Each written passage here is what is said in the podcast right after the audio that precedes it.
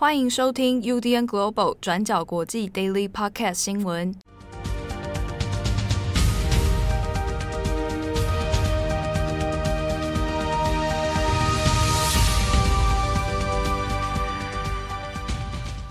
Hello，大家好，欢迎收听 UDN Global 转角国际 Daily Podcast 新闻。我是编辑七号，我是编辑惠仪。今天是二零二一年九月二十八号，星期二。今天九二八是教师节，传说中的孔子的生日，嗯、对吗？好像孔丘啊，孔丘字仲尼，Johnny 啊，孔丘是鲁国人啊。为什么要笑？祝各位听友，如果你刚好是老师的话啊，哦，教师节快乐！教师节快乐！好，不然当老师心里面总是有各种千头万绪啊，心理压力应该也很大啊。好，那今天教师节，我们来更新几则重大国际新闻哦。首先，第一条，我们来看一下北韩在今天二十八号上午的时候发射了飞弹。好，那今天会特别关注的原因，是因为刚好二十八号也是北韩在举行最高人民会议的时间哦。那今天在举行，所以。这一个飞弹的发射被认为是一个，当然就对外的一个军事力量的威慑啊，一个表态。好，那我们来看一下相关的资料。那根据日本跟韩国方面早上所收集到的情报呢，是在二十八号今天早上日本时间是六点三十八分左右啊，那从北韩这边内陆发射了一个弹道飞弹哦。那朝东边发射，那数量是一枚。好，那落地的地方呢，在日本的经济海域附近。不过呢，并没有落下到经济海域的内侧。哈，所以换句话说，诶，朝向日本的方向，然后落下的地方也很靠近它的经济海域，但并没有在海域内。哈，是在海域线的外面。好，那这个当然。在内侧还是外侧是蛮大的分别哦。你有没有进到中领日本的领域里面？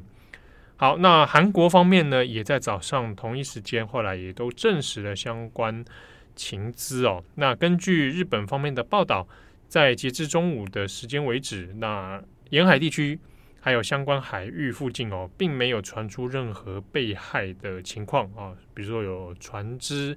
渔船被攻击到啊，那目前为止是没有传出相关的这个新闻的。好，那其实呢，在这个月九月的时候，那北韩在十一号跟十二号也都有做了这个飞弹的发射实验哦。那十五号的时候也是一样，从西部然后往日本海的方向射出了两枚长距离的弹道飞弹。好，那。在十五号那一次里面是有落入到经济海域的内侧的。那这几次下来，那当然也是对于东北亚的安全状况会有一些疑虑。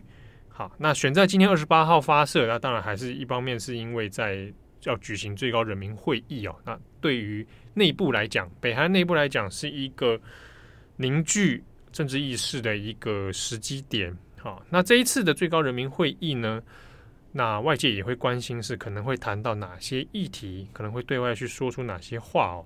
那可能的议题领域里面包含南北韩的会谈要不要再进行，或者是与美国、韩国之间的关系要怎么来处理哦。那也就在昨天二十七号的时候，北韩的驻联合国代表，那就在美国的东部时间二十七号哦。那发表了一个呃演讲，那这个演讲里面是有说，诶，主张说北韩是拥有战略性武器，而且可以用于自卫的，好这样的正当武器。那这样的武器存在呢，是用来吓阻美国的威胁啊，以防止说未来会发生对北韩的战争。好，那这个演说里面倒是没有特别提到关于飞弹发射的相关问题啦。那也刚好时机点是在前一天，所以呢，诶，可以看到一连串的政治性动作。那如果我们摆在东北亚的这样的观点来看呢，先前其实，在南韩总统文在寅啊二十一号的时候，联合国大会上面是有提到说，诶，南北韩之间呢，应该可以来发表一个中战宣言哦，来结束这一个南北韩对峙的状况。好，那对于这个南韩文在寅的相关演说还有他提议的内容呢，北韩倒是没有特别的表示说正面接受啦。好，那所以在金正恩的妹妹啊金宇正啊，金宇正现在是现任北韩党中央委员会的第一副部长。金宇正的说法是说，要做这种中战宣言的话，或者要再进行未来有可能，哎，南北韩再次对话，好，也不是不行，但是他有条件啊。那这个条件是说，希望美韩能够停止对北韩的敌视，啊，还有这相关的一些封锁政策啊等等。好，那也要要求说，那你韩国不能只能单方面的谴责北韩发射飞弹，你韩国自己也在做一些武器飞弹的发射，好，也在做一些戒备啊。那北韩的观点是认为说，你韩国应该也，南韩也应该要主动释出这样的善意。好，那这个是今天早上的一些状况。那同一时间呢，因为比较相对敏对日本相对敏感的是，明天二十九号是自民党总裁选的投票日了哦。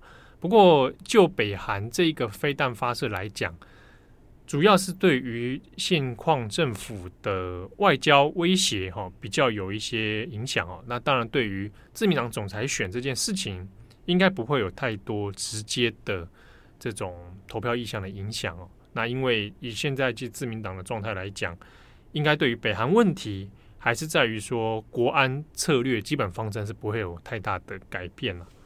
好，那这个是目前北韩的情况。好的，那么接下来第二则，我们来更新一下美国著名的 R&B 歌手 R. Kelly 老凯利性侵罪名成立的一个新闻。那老凯利 R. Kelly 呢，今年是五十四岁。那如果要说大家对他可能比较印象深刻的部分，可能就是他就是唱那个 I Believe I Can Fly 的歌手。呃，怎么唱啊？你要你要用，大家去那个各大各大平台找都有。然后另外一个比较耳熟能详的，应该就是 Michael Jackson 的 You Are Not Alone。然后这首歌的词曲创作人也是老凯利。那其实，在过去几十年来呢，这个 R. Kelly 是一直被指控性侵未成年女性的，但是可以看到他过程中都没有受到什么影响，还是如常的发展他的歌唱事业。那在这几十年间，中间经过一些来回的控诉跟审判之后，是一直到昨天九月二十七号星期一的时候，他的案件才有了突破的进展。那纽约的法庭就裁定，R. Kelly 九项罪名成立，包括经营长达数十年的敲诈勒索、性侵儿童，还有诱拐未成年人士等等。那之后，R. Kelly 有可能是面临十年的监禁。或者甚至是终身监禁。那么目前呢，这个案件只是罪名成立，相关的最终判刑会在明年二零二二年的五月四号的时候才有最终的结果。那么，但是呢，这一次纽约法庭裁定的案件，只是 R. Kelly 众多罪行里面的其中一个部分。那他在伊利诺州还有明尼苏达州，其实也是有被指控犯下一些罪行的。那他是全盘否认。那这些案件呢，目前是还在进行当中，还没有决定最终的审判日期。好，那么我们接下来呢，就来跟大家讲一下这个 R. Kelly 的争议事件，还有他是为什么一直到现在才被判罪。那 R. Kelly 当中争议很大的一个案件，就是跟未成年的少女结婚。那回到一九九四年，也就是 R. Kelly 二十七岁的时候，他就透过伪造证件的方式，跟一位当年只有十五岁的美国歌手还有演员艾莉亚结婚。那到后来呢，双方是在隔一年，一九九五年的时候离婚了。那艾莉亚也在二零零一年的时候坠机过世了。那在二零零二年。那个时候就曝光了一段影片，那这个影片呢，就是是疑似 R. Kelly 跟一个未成年女性发生性行为的影片。那后来 R. Kelly 就被指控犯下儿童色情罪，但是呢，R. Kelly 最后在二零零八年的时候是被判无罪的。那后来就是一直到二零一七年 Me Too 运动爆发的时候，开始就有很多的受害者站出来公开指控 R. Kelly。那像是就有些女生就表示，他们在跟 R. Kelly 交往期间呢，是被他严重虐待的，包括生理还有心理上的虐待。像是有些女生就说，R. Kelly 会逼迫他们进行他们不愿意的一些就是性行为。然后 R. Kelly 同时呢还有很多位的性伴侣。那有一些人更是有点像是性教官这样子，专门来教化新来的受害者，像是他们要怎么透过性行为来取悦 R. Kelly。那在这一次法庭上面的证词，受害者的证词上面也有指出说，R. Kelly 曾经逼迫这些受害人一定要遵守自己的规则，像是这些受害者要叫 R. Kelly Daddy。然后像是你吃饭的时候，或者是甚至你要上厕所的时候，都必须经过 R. Kelly 的同意跟批准才可以。那这一些受害者的共同点都是，他们都是年轻的女性，然后过去曾经都是有经历过家暴经验的。那除了 Me Too 的浪潮之外，真正让 R. Kelly 身败名裂的，其实是一个在二零一九年的纪录片，叫做《Surviving R. Kelly》。那纪录片里面就记录了很多受害者对 R. Kelly 的指控，透过五十二段的访谈来揭开这一些就是受害者的故事。那后来呢？因为这个纪录片的回响实在是太大了，然后争议也很多，所以播出之后，唱片公司呢就终止了跟 R. Kelly 的合约。然后一些曾经跟 R. Kelly 合作非常著名的女歌手，像是 Lady Gaga，还有 Celine Dion，他们就发出道歉启事，同时还有要求那些就是串流平台来下架他们跟 R. Kelly 合作的作品等等。那说完这些争议之后，我们这边来补充一下，所以 R. Kelly 的律师是怎么帮他辩护的？那 R. Kelly 的律师就表示，这些女生呢，如果认为自己是被侵犯的，那为什么还要跟 R. Kelly 保持关系？为什么还要跟 R. Kelly 就是继续交往？那他就说，这些女生是自己做出了选择，是自愿参与的。那这些律师也有说到说，他们跟 R. Kelly 的性行为呢，都不是在逼迫的情况下，而是双方自愿的情况下进行的。所以律师就表示，他对于这一次的判决感到非常的失望，并且一定会再上诉。好，所以可以看到，现在 R. Kelly 的罪名已经成立了嘛？那其实，在这样的案件里面，其实各方也有不同的说法，像是 R. Kelly 的黑人身份，也是当中非常争议的一个焦点。当中呢，很多支持 Me Too 的人，他们一定是支持这一次 R. Kelly 的判决嘛，就认为说这些受害者终于得到平反，正义可以得到伸张了。但是当中呢，也有 R. Kelly 的粉丝或者是支持者，就认为这样子的判决是不公的，甚至是认为说这一定就是跟 R. Kelly 是黑人的身份有关系，所以这样子的判决对 R. Kelly 来说是太重的。好，那么以上呢，其实就是 R. Kelly 案件的一些最新进度，还有一些部分的争议。那我们今天下午呢，也会出一篇文章，来更详细的说明这个案件的一些进度。那大家晚点可以到我们的 IG 上面去做参考。好，那下一则我们来看一下中国的东北限电问题哦。昨天我们在 Daily 上有跟大家略讲了一下它的背景。那事件其实到现在还在发酵当中。那我们今天稍微做一下更新，以及把一些脉络我们再补清楚哦。现阶段呢，在中国发生的这个所谓的拉闸限电啊，那主要是以东北三省为发生的主要地带哦。好，那这个大规模的限电呢，因为现在已经呃波及到民生用电，所以一直到今天二十八号呢，其实都还是有一些地区有陆续发生停电的状况。好，那大概四小时到八小时不等。那其实，在不论是微博或微信上面，有看到不少中国民众也还是在抱怨哦。那中国官方其实当然也有注意到现在的民怨，对这件事情的不满，那也有做了一些说法上的修正啊，比如说，呃，为什么到底要用这样的突袭式的限电？好，那当然各地方里面政府有讲。诶，其实先前有做公告啊，九月二十三号的时候就已经有相关的公告出来，可是也被发现说，那早期的公告里面，在一些不明原因的状态下就删除了。好，那二五二六才开始出现，像吉林有有这个所谓的限电公告，但是呢，相关公告里面又没有去讲，那之后的限电要什么时间，然后会维持到什么时候，所以在很多的不满的民怨里面有讲到。这一次突袭式的这种限电跟断电哦，是一种不定期、不定时、无计划、无通知的状态。那甚至开始在传说会不会一路就到二零二二年啊年初，所以各地的谣言也是传得沸沸扬扬哦。那主要还是在于说，现地其实民生用电受到很大的影响。那有的人，呃，像我从昨天看到今天，一些自己在东北的啊，还是东北人的朋友，然后就有讲到说啊，前几天发生在下午傍晚的时候，突然就给你断电，那正好在下班下课的这个尖峰时段，就造成大家很大困扰。那结果一直到晚上的十一点左右复电，那有的人是正在做晚餐。然后就过停电，那这些说法里面的共通点都是讲到没有接到通知，好，它无预警的发生。那本来地方还想说，其实可以理解要限电这样的措施，好，那因为近期能源的问题啊等等，可以理解。但是这么快速突袭式的方式啊，让大家措手不及，那显然其实中间的决策或执行上面是有问题的。好，那中间其实还带出了一些不少的状况，在于说。呃过去东北、东三省哈这样的地方，那以往是输出电力给华北地区来使用，那现在出现电力短缺、电网安全的问题，那其他地区可不可以把电输回来给东北三省？那又好像没有办法做到。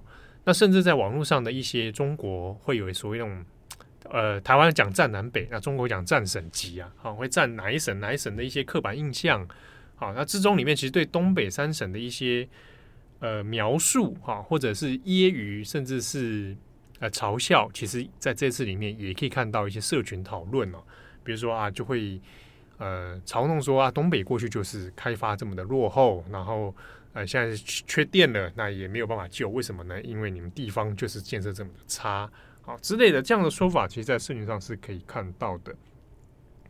好，那中国官方现在的说法里面呢，我们来看一下啊，那。吉林方面，它其实已经有针对近期的一些公告，那做了一些道歉。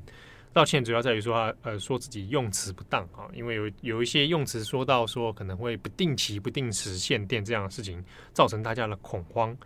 好，那另外有关于缺电的部分呢，那中国政府自己的说法是说，因为现在当前在全中国都有一个缺电的问题，那主要的原因在于说中国经济的用电啊，经济用电啊。它是逐年在往上暴增的，那同一时间呢，煤矿的价格也在大涨。好，那这个中间当然部分一部分是跟中国的经济崛起哦，那国内的用电需求量其实是逐年增长，这样的现象是有直接关系。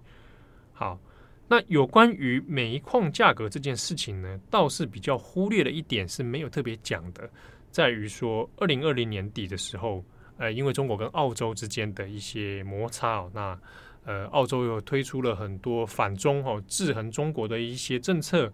那中国反过来呢，也对澳洲发动了贸易战。那特别是对于二零二零年底的煤矿进口禁令啊，那我就不再从澳洲这边来进口煤矿了。那这个连带的结构问题，可能就影响了中国煤矿价格的成长哦。那甚至引发成后来煤电啊，那现在的一些情况。好，那我们昨天还特别讲到是胡锡进，胡锡进在个人的这个微博上面有讲说，他不相信这一次的限电是所谓的减排哈。那这个跟中国官方的一些说法似乎是有点唱反调。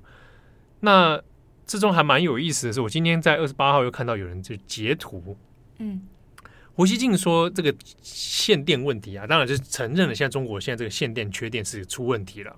那他不相信这背后是减派，但就有被他发现，他以前有嘲弄过台湾缺电的事情啊。有有一次不是台湾不是大停电嘛，嗯嗯啊，他就在微博上嘲弄说啊，台湾现在这个缺电，好，那只要吹一口气，这个这栋高楼就会倒塌了啊。他就是说台湾这个状况啊。这一篇推文，他这篇微博推文，在今天应该是昨天还是今天被删除了。但是被截图，但被截图下来啊！然后在中国的网友里面有讨论说，胡锡进你为什么把当初这段 贴文删掉？好，那 我觉得这个这个是蛮有意思的一个 观察了。好，那可是在中国东北这边，其实民情上面的舆论讨论哦，呃，也可以看到很多蛮激动或者蛮情绪比较激激愤的一些讨论呢。那之中其实也跟孟晚舟的事情有一个很大的反差感，因为孟晚舟的事件一直到今天，中国外交部还在说啊，请各地的人不要再来送鲜花到外交部了。哈，很多人说年轻还有大学生说送鲜花到外交部来祝贺，说啊啊孟晚舟回祖国这样的事情。好，那因为孟晚舟那一天是全国中国的新闻舆论的焦点，跟那在同一时间，东北进入断电限电的状况，一片漆黑，所以在东北地区就有些人说啊，这个一样都是祖国，但两样情啊。那一边就是在大家祝贺着孟晚舟，另一边没人在管东北人没有电可以用。那有人说啊，这就是所谓被放弃的感觉吗？好，那所以。这个相关讨论在中国现在目前也还在发酵当中哦。那之后会有怎么样发展，或者，诶，台湾现在应该相关新闻也在讨论到，有可能延伸到一些相关概念股，可能经济会受到影响哦。那接着马上就入秋入冬了，接下来会怎么样发展，我们可以再做持续观察。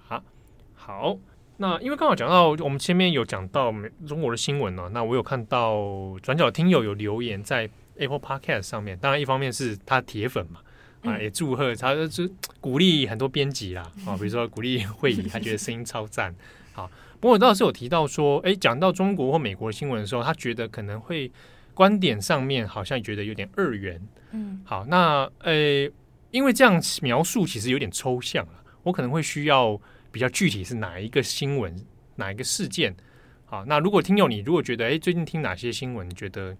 好像观点不够充分的话，你可能可以透过要比较及时的话，可以透过脸书或 IG 的讯息，对，然后我可能看到，那隔天我们可以在 Daily 上做更新，好，就是说，哎，你如果对这个新闻觉得好像观点不够充分，你希望多补充一点的话，啊，那欢迎告诉我们，可以给我们一些回馈啦。对对对，因为我其实主要是你只讲说，哎，二元这个我有点抽象，好，因为我应该据我所知应该还好。好，但是没关系，因为有些人可能在意的点会不一样，或者是有一些我们自己也有忽略的地方啦。对，你可以欢迎告诉我们、嗯、啊。当然，其实要在一则 daily 里面，你说要方方面面全部照顾到，这个有难度啊。毕竟我们不是重磅广播，连重连重磅广播都未必做得到。嗯、啊，不过我们会尽可能啊。你如果有觉得哪些地方不够啊，我可以评估看看啊，那再来做解释或者做更新都没问题。好，那肚子好饿哦。哎、欸，我想到一件事情，我要跟大家补充一个小小的那个 podcast。对，就是刚刚我们不是在讲 R. Kelly 的那个新闻吗？啊，对，就有提到他的辩护律师。那辩护律师的说法很长都是以一种可能像是检讨受害者，像是会觉得说，哎、欸。你是自愿的，那如果他真的性侵你，那你为什么要持续跟他保持关系嘛？这样子的、嗯，这个是常见的辩护手法啦。当然，这是就辩护律师的专业来说，他要做的事情。对对对，这是他的一个说法嘛。那我就想到之前在二零二零年的时候的 Daily 就访问，就是温斯坦的辩护律师，然后这个辩护律师其实也是一位女性。嗯，那在 Podcast 上面就有提到说。他这辈子从来没有被性侵过，因为他不会让自己置置身于一个脆弱、不利于他自己的环境。嗯，他就有提到这样子的一个观点。那这个 podcast 里面，你会看到说记者跟这个辩护律师里面一来一往的观点，像是他这个辩护律师就是说女生不应该喝醉酒啊，不应该随便跟男生回家。那记者就反问他说：“那你有没有觉得有哪一些事情是男生应该来做、应该来改变的？”对啊。他的辩护律师就说：“如果我是男生的话，在现在这个环境之下，如果一定要发生什么事情，我会跟这个女生签署同意书，纸本的同意书。假设他们要发生亲密关系，对，就会签署同意书。他就说，你难保说这些五天后、十天后不会发生，说法会不会改变，嗯、或者是到时候你会不会觉得我性侵你，还是怎么样之类的。”大家可以去听看看，可以看到其实这个说法蛮典型的，对，很不一样的、哦、的观点。比如说检讨受害者了啊，叫受害者不要去出入场正常场所，或让自己陷入这个状态，嗯，而不是去说加害人不应该去趁人之危，这个才是重点吧？呃，他说他是男生的话会做这样子，对对对对对。我相信实物上蛮难做到的啦，就是说我如果你 认为实物上有人可能可以。嗯，好，就是因为我们讲的知情合意嘛，好，双方知情合意，但是实务上，我想 有时候连口头我基本上会做到口头上面的，嗯，对对啊，有的人甚至是说他小心点，他要录音，好，但在很多状况下，好像也不是能做到录音这件事情。然后那个记者还问他说：“所以你是认真的吗？”